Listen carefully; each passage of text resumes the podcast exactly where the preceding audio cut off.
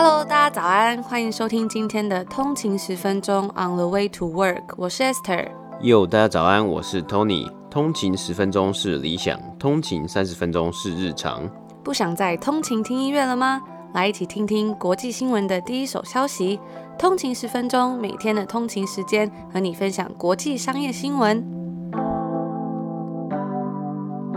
大家早安，欢迎回来通勤十分钟。今天是十月十五号，礼拜四。大家早安！突然觉得很快，一个礼拜又要过完了，真的。那今天也是我们抽奖活动的最后一天，因为我们目前有在抽，要抽出五本书。嗯哼，那这本书的书名是《股票作手回忆录》，然后我们在礼拜二的节目里面也有分享到这本书的心得的，如果还没有听的听众，可以回去听听看哦。那这次我们的抽奖是办在脸书，因为我们之前其实都是办在 Instagram 嘛，嗯、所以大家如果有兴趣的话，可以在脸书上面搜寻“通行十分钟”就可以找到，或者在我们 Show Note 里面会把链接放在下面。嗯哼，那另外我们昨天有收到有看到通勤族的留言说，因为我们上一集有介绍这个 Mula M 观点的。科技巨头节嘛，这个电子报，那他现在有在做这个国庆特惠，就是如果你订一年，然后使用优惠码，就可以再多送一个月。然后就有通勤族询问说找不到我们的连接，那我们其实都有把连接放在我们每一集的 show note 下面，就是资讯栏。不然在我们的 Instagram 的首页呢，我们也有一个连接，就是也是在首页的介绍栏那边，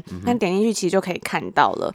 那我们也有在我们的现实动态里面放一个说教学要怎么购买，如果还是不清楚的话，也欢迎可以留言给我们，我们也会再解释一次。没错，我们最新的节目跟集数也都会更新在我们的 YouTube 频道“通勤十分钟”，当然在 YouTube 上面搜寻“通勤十分钟”或是 “On the way to work” 就可以看到了哦。那我们就进入今天的北美指数报道。好，今天是北美时间的十月十四号，礼拜三。今天的道琼工业指数是下跌了一百六十五点，跌幅是零点五八个百分比，来到两万八千五百一十四点。S&P 五百标普五百指数是下跌了二十三点，跌幅是零点六六个百分比，来到三千四百八十八点。纳斯达克指数是下跌了九十五点，跌幅是零点八个百分比，来到一万一千七百六十八点。那今天的股市啊，其实是开高走低的。今天美国财政部长 Mnuchin 也有表示说，在大选前可能很难会有通过刺激经济方案。有部分的投资人其实已经将目标展望更长期啊，long term 了，他们期待明年最终一定会会有疫苗出炉，公司获利会上升。那刺激方案他们也是直接期待说，明年可能刺激方案也是还是会来。通过等等的，那今天同样是银行业公布第三季最新一季的财报，消息也是好坏各半。Goldman Sachs 第三季的获利啊，它是大幅的成长啊，部分的归因是因为有更高的交易营收，股票上涨了零点二个百分比。然而，其他偏 Retail Banking 的银行，像是 Wells Fargo 以及 Bank of America，他们的财报都是以净利下滑收场。股价分别下跌了六 percent 以及五点三个 percent，那这就是今天股市三大指数的播报。那其实最近来到这个新一季的财报季，所以我们之前有跟大家分享说，很多银行股都是打头阵，嗯、所以今天我们就要来带给大家一个投资管理公司巨头 BlackRock 的财报。那我们之后也会持续为大家带来最新的消息。如果大家有注意在什么产业啊，或对什么公司有兴趣的话，也可以注意一下，因为现在很多公司他们在他们的网站上都会发布他们的。比比如说 conference call 的时间以及他们的每年的财报更新。BlackRock 在昨天公布最新第三季财报，在其他金融业部分银行表现低迷的情况之下，它缴出了较去年同期净利成长二十二 percent 的佳绩。BlackRock 旗下管理将近七点八兆美元的资产。而这个数据啊，也是连年增长。虽然今年遭受疫情影响，但是投资人仍然将资金挹注在 BlackRock 旗下多支基金之中。前几日我们其实也有报道过啊，Morgan Stanley 并购 East Vance 基金管理公司，中型或是小型的类似公司只能合并，尽量扩大规模，才有机会一拼这个坐拥七点八兆管理资产的巨头。在过去这十年之中，投资人纷纷抛弃主动管理，希望击败大盘的基金。并且投向追踪市场、管理费比较亲民的 ETF（Exchange Traded Funds） 基金。但是有趣的是，在今年第三季，BlackRock 在 ETF 以及主动管理基金中获得新投资人的资金是不分宣制的，有将近四百七十亿美金的金额流入期待击败大盘的基金，而 iShares 的 ETF 则是得到五百零五亿美金的款项注入。这些主动管理的基金对于 BlackRock 来说也不是件坏事，因为通常这些基金可以收取较高的费用，比如说管理费等等的。这也印证了 BlackRock CEO Larry Fink 近年的策略，将公司变成一个大卖场，包山包水，从科金融科技到私募股权基金，或是单纯现金基金。多元化的商品让投资人以及消费者可以去选择。他在一个访谈中提到，COVID 带给许多产业不同的竞争优势，也让许多产业濒临破产。而对于我们的工作，就是要超越这些问题，并帮助客户完成他们长期的需求以及目标。在今年第三季，BlackRock 缴出净利十三点六亿美金的成绩，较去年同期十一亿美金有所成长，也成功击败分析师的预期十八 percent 的成长率，成长率来到二十二 percent。这一季主要驱使营收成长的是投资顾问费、管理费以及证券借贷，较去年同同期成长八 percent。同时，BlackRock 也贩卖自家软体，取名 Aladdin。这个软体主要是卖给银行以及其他机构作为风险管理之用。科技服务的营收，包括 Aladdin 的收入上升成长大约九 percent。那我自己个人是觉得，科技接轨投资，甚至金融管理，甚至到传统银行的改变。会有可能是之后的趋势。BlackRock 旗下管理大笔基金，包括退休金、国家主权基金等等的这些投资者转向 BlackRock 的基金，因为面临到今年高度波动的市场。那在上一季，BlackRock 从这些基金中得到流进 iShare ETF 的金额就有高达四百一十亿美金，而主要流动是债券类的商品。除了机构投资人之外，BlackRock 今年也得到许多散户、零售投资人的现金流。今年大家对于投资产生新的趋势跟喜好，借由 Robinhood 这样的零手续费股票交易平台，人人都能进场买股票，也造成散户投资人的注入金额成长。今年各国央行的行动也造成许多资产金额的增加，高资产金额可以使得 BlackRock 得到更多的营收，因为基金经理人可以收取更多管理资产的抽成。因此，跟银行业相比，BlackRock 没有受到低利率的强大冲击，但是根据《华尔街日报》的报道，近年来有许多声浪要求 BlackRock 重视旗下基金的投资公司，包括旗下投资的公司对于环境的破坏等等。因此，在高度成长的同时，CEO Larry Fink 也考虑到说，要如何面对这些挑战，是否身为公司投资人的角色，应该要再做出更多的观察。他在 Ernest 的声明中也有提到 ESG 的重要性。但是是否能实际作为，还是值得我们再做后续的观察。华尔街其他银行还有对手，其实也在密切注意说，今年正在进行的许多并购案。BlackRock 同时要兼顾同为 ETF 还有基金管理公司巨头 Vanguard Group 的动向。看来这个市场还是有很大的竞争，还有未知数。BlackRock 的股价在昨天公布财报之后，收盘上涨了三点九 percent。虽然普遍股市稍微下滑，BlackRock 仍然上涨了零点一四 percent。自从三月的低点以来，该公司的股价已经上涨了九十八 percent，而 S M P 五百呢，则是上涨了大约五十九 percent。那这就是我们今天的第一则报道。接下来我们第二则新闻呢，要来跟大家分享零售业，因为我们刚刚那则新闻讲的是金融业嘛。那第二则新闻就是要来谈到英国网络电商 ASOS 在十月十四号，也就是昨天发布了他们最新一季财报。他们的 profit 净利成长了三百二十九 percent，所以说是公司的利润直接成长翻超过了四倍，真的是非常的惊人。但是他们的股价却下跌了九 percent，那这是因为呢，ASOS 他们表示说，目前消费者可以花费的金额已经越来越低了。ASOS 就公布说，在截至八月份的 fiscal year 里面。税前利润增长了三百二十九 percent，是创下了他们的历史新高，来到了一点四二一亿英镑，也就是大约是一点八四亿美金左右。那这主要是因为他们其中有降低了大约是五千万英镑的成本，大概是六千五百万美金。为什么会降低成本呢？因为他们表示说，客户在 lockdown 的期间会更加谨慎的购买。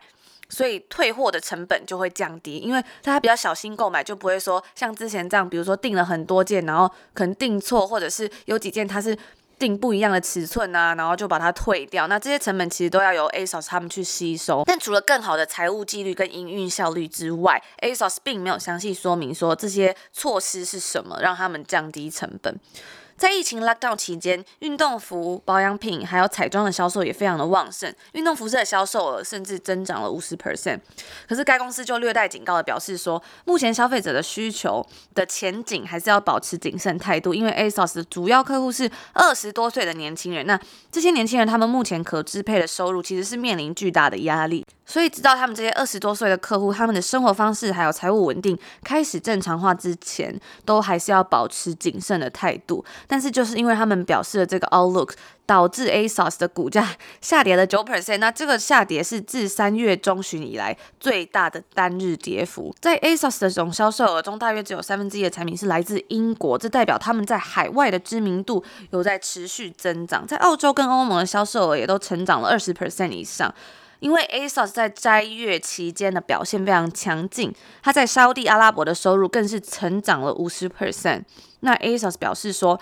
在美国的部分，他们的收入则是增长了十八 percent。但是这个成长主要是发生在疫情发生前，截至二月的那半年的强劲表现所驱动，所以疫情之后，他们的成长可能就没有再来的那么高了。那美国的消费力其实没有像其他市场一样，以相同的速度从疫情中恢复，这部分也是需要有一点担心的问题，因为这些部分原因是因为他的客户没有像欧洲消费者那样得到那么多的财务支持，而商业航班的减少也限制了 ASOS 向美国运输货物的能力。ASOS 在美国的产品是着重在比较像是婚礼啊、舞会还有宴会上比较特别场合的服装。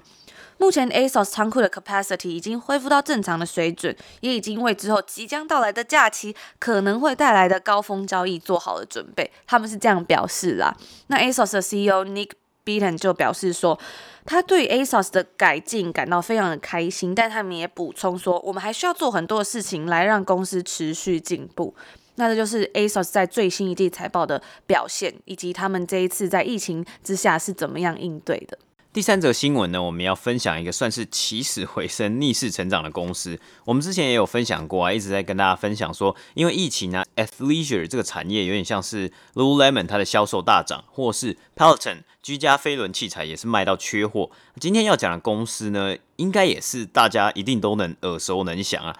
大概我记得是在十多年前，也在台湾有掀起一阵旋风啊，就是人称鳄鱼鞋的 Crocs。我记得以前我爸还蛮喜欢穿那个鞋子，他很常跟我炫耀，就说：“哎、欸，美国很多人在穿那个鞋子，所以他每天都穿那个鞋子。”我印象比较深刻的是以前在搭手扶梯的时候，它上面都会写说：“如果你是穿这种鞋，真的要小心，不要卷到那个手扶梯里面。”哦，对，因为它那个鞋子有很多洞洞嘛，就是脚就是。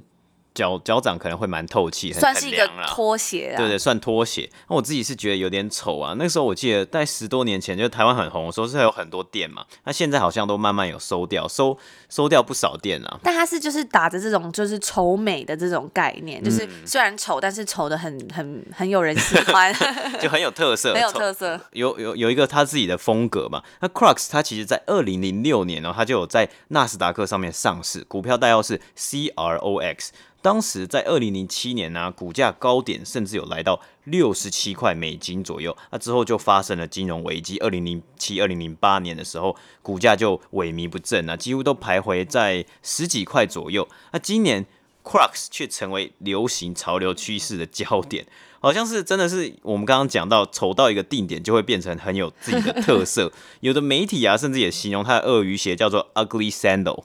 就是很丑的凉鞋，对，很丑的凉鞋，很丑的拖拖鞋。那这是这个其实就让我去思考一件事情啊，就是能够成功留下来的流行趋势，它背背后到底是什么样的原因？不是爆红的那种趋势，而是真的是有点成为一个次文化的特色。你说像是 Converse 啊，或 Nike 这样？对对对，像是 Converse，或是像是 Nike 的 Air Jordan，Jordan 一代，它这个这个鞋款，它推出也已经至今超过了三十年，它有点像是成为自己的一个文化，大家还是爱不释手嘛。今年大家只要 Air Jordan 有复刻一代的球鞋，大家还是抢疯抢翻嘛。那 Lululemon 它其实自己也是从二零一零年开始左右，它就开始行塑一个瑜伽爱好者的文化，或是我们讲激进一点，就是一个 cult，算是一个类似狂热或偏比较不好，就是偏邪教的概念嘛。其实这十年以来啊，它的瑜伽裤也是大家非常的喜欢。那它的瑜伽裤的这个产品也是做的还不错，只是今年疫情啊，二零二零年疫情也将 Lululemon 这个品牌推向高点。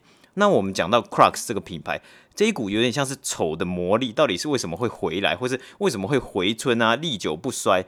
甚至我觉得有点像是阴魂不散的这样感觉。它的零售价格大概就是在四十到五十块左右，而且重点就是你穿什么衣服都可以穿啊，是他们品牌自己自就是自己打的一个特色。你可以不穿袜子穿它，但你也可以穿西装的时候穿它，因为可以吗？不行吧？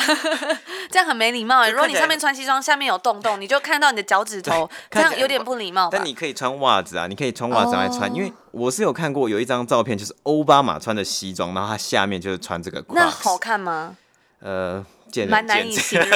就见仁见智。他可能就是说，他在白宫里面，可能在办公室里面，他就是不想要穿那个皮鞋嘛，所以他就是穿着 Crocs，然后比较舒服一点点。我记得那时候好像还蛮爆红的，就是有说连总统奥巴马都穿的鞋，就这个概念嘛，总统鞋之类的。时间拉回到现在，上个礼拜，小贾斯汀就在他的 IG 上面发了一张 Crocs 的鞋子，然后真的是在游泳池上面，就是漂在水上的一个照片呢，然后就掀起了很大的回响。这个礼拜呢，他旗下的品牌 Drew House 就正式宣布与 Crocs 联名，他们就推出了限量的这个 Sandal 限量的凉鞋款式。那在推出的几个小时之内就全数售完，真的是卖爆。然后 Crocs Crocs 还要在 IG 上面发一则新闻说：“哦，我们的网站被塞爆了。如果大家刚刚有登录这个网站的话呢，请不要跳到其他的页面，你们搞不好还有机会可以再买到这双鞋子。”那其实我看了这这个鞋子的照片呢，它是黄色的，然后上面就有一些像 Drew House 它的动画小熊啊，还有 Drew House 的品牌的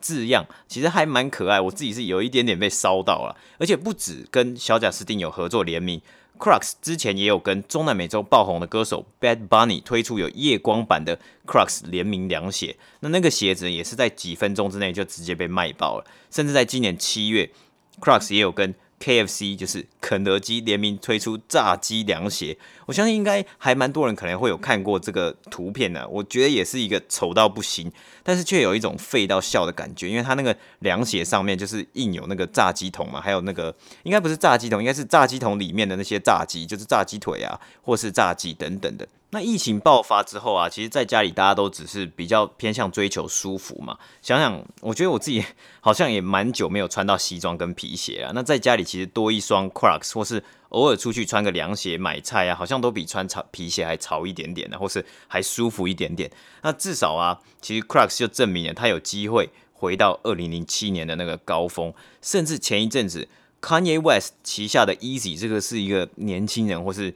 算是青少年很喜欢的牌子，会很喜欢买的鞋子嘛。他也推出了 Easy Foam Runner，那它其实就是有洞洞的凉鞋，灵感就是来自 Crocs 嘛。就等于说，它这个很丑的这个潮流，真的是慢慢的有被大家。接受，或是慢慢的有被大家拉回。我刚刚上网看了一下照片啊，我就觉得其实好像看起来还蛮可爱的，就会莫名其妙真的会被吸进去，因为它上面有发那个，就是有放他那会会小熊设计的小熊的照，小贾斯汀那个联名款，小钉子啊，然后其实就还蛮可爱。就是我有看到小贾斯汀自己穿，可是又很害怕说会不会穿出去大家会觉得你是小假粉。对，或是说可能小贾斯汀穿就很帅，但我穿我们穿可能就会觉得很丑这样子，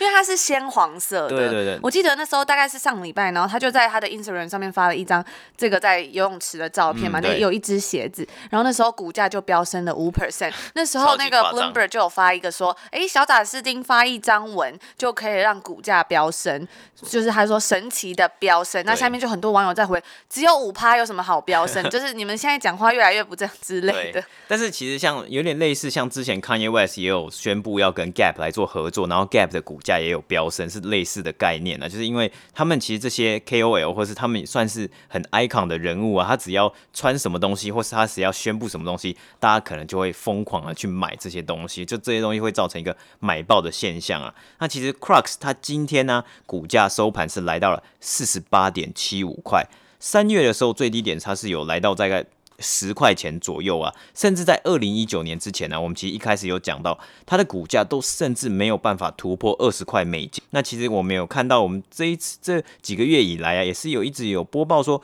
这个球鞋的市场，或者甚至是鞋子的市场，可能还会继续的扩大。那我们就期待看看这一波丑流行有没有机会抢占到更多的市占率。那这就是今天第三者新闻的播报。那这就是我们今天要跟大家分享的新闻啦，希望大家还喜欢。那也别忘了帮我们 CLS comment like and share 留下一个五星的评分，那也留下你一个一个你的评价，不忘了分享给你的亲朋好友听，也可以来追踪我们的 IG on the 底线 way to work，我们会在上面放一些最新的快讯啊，或是甚至有一些连接，我们推荐的连接我们会放在我们 IG 的介绍栏位下面。有时候我们也会跟大家聊聊天，或是大家有什么想要跟我们分享的 insight，也都欢迎留言，我们也会很开心哦。嗯，没错。那昨天我看到有一位通勤族在 Podcast 上面的留言，他说一百天快乐，而且我觉得他的那个。他的那个名称还蛮可爱，他说看起来运气差，但昨天是中了大奖的人，不知道是中了什么奖。么 他就说先祝一百天生日快乐，来留言凑凑热闹。平常是睡醒化妆到出门前听，因为爱拖拉，所以也撑不到他车时。但今天很难得是在校园里，原因是台北这几天的天气超怪，大太阳但却搭配八十度斜角、蒙蒙细雨，还有会吹翻雨伞的风，所以今天遇到 U bike 也不敢骑。今天的我就靠着双脚从公馆走到外教，再从社团走回管院，还因为搞错上课时间的多走了到新生的路，好累。平常不运动的，谢谢你们的陪伴，祝你们对工作永远有永源源不绝的灵感。嗯，那感觉这位通勤族应该也是台大的，同学这样子。那我记得以前在就是学校，因为台大真的是蛮大啦。我记得以前从外教到要到正正门啊，就公馆捷运站是真的要走很远的，延运大道很长一段。以前大一大二的时候都是骑脚踏车嘛，就在学校里面就好像很青春这样子。那我记得有时候大四啊，就最后的时候就是。因为有时候很懒，我是直接骑机车到外教，因为我们我蛮多课在外教上的，所以就直接骑机车到那个社，这个是算社科院外面可以停机车嘛？然后可以骑机车在学校里面？当然不行啊，你要骑外面啊，oh. 你要骑外面，但是你就是我就停在社科院外面，它有那条路是算辛亥路的样子吧，然后再走进去就比较快，因为我很懒啊，对啊。但是我觉得就听到这个是还蛮想念大学生的生活啊，是还蛮好玩的。不知道我们的听众有没有政大的学生？我也很怀念以前就是当学生的时光。虽然我觉得正大真的是远的要命，嗯、然后 就是你知道，就是台北的后花园啊，然后到到哪里都还蛮远的。然后到新一区是蛮近的啦，可是就有一种与世隔绝的感觉。那以前也有住在学校宿舍，然后学校的宿舍就是非常的潮湿，那床总是会发霉。然后就是我已经买了那种除湿的东西哦，然后它很快就会吸满，还是很湿。真假的？真的，我就觉得啊、呃，真的很希望就是正大的宿舍，但人家现在也有一些比较好的宿舍啊，嗯、好像是，但是还是希望说可以有一些，就是再升级一下。但是有看到学校有盖一个图书馆，超漂亮。不过我已经很多年没有回去了啦，嗯、还是很很怀念在台湾当学生的时光。大学时光，我觉得很怀念很青春，无忧无虑。那这就是我们今天要跟大家分享的内容啦，也祝大家有愉快的一天。我们明天见，明天见，拜拜。拜拜。